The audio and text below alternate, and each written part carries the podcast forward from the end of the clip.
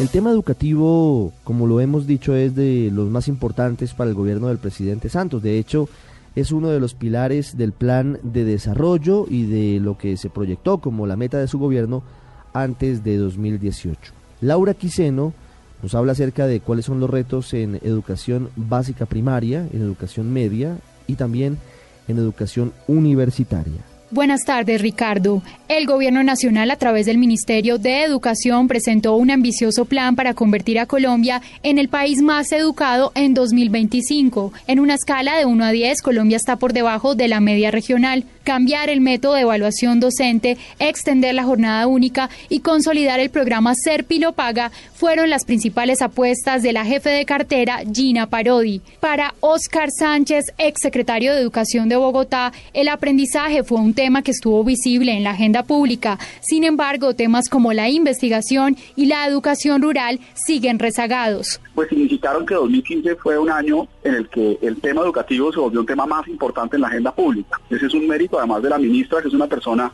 que con mucho empuje presenta el tema como un tema importante. No obstante, no hay que olvidar que 2015 vivió el paro de maestros más largo de los últimos años de la historia y de ese paro de maestros no se logró desprender un compromiso claro con mejorar las condiciones de vida de los maestros y al mismo tiempo aumentar su nivel de responsabilidad con la calidad de la educación, que creo que es el desafío más importante no solo del 2015, sino de los próximos 20 años en el país, es que estamos a puertas de la firma de un proceso de paz, pero la educación que se requiere para que no nos reinventemos la guerra en Colombia, la educación para la paz duradera y genuina, no se ve clara en el horizonte. La producción de conocimiento e investigación tecnológica siguen siendo un reto pendiente por parte del gobierno, la academia y el sector privado.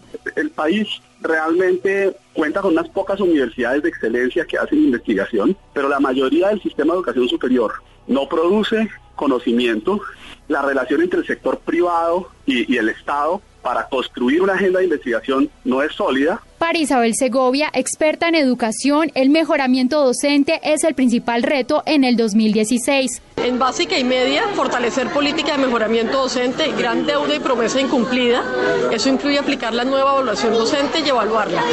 En educación superior, fortalecer mucho más el programa Serpilo Paga y todos los programas de acompañamiento a los estudiantes para que tengan mayor alcance y los estudiantes se permanezcan en las universidades hasta que terminan sus carreras el fortalecimiento de programas como Serpilo Paga y lograr un acuerdo nacional frente a la educación de calidad y la jornada única son los principales retos de la educación en Colombia en el 2016.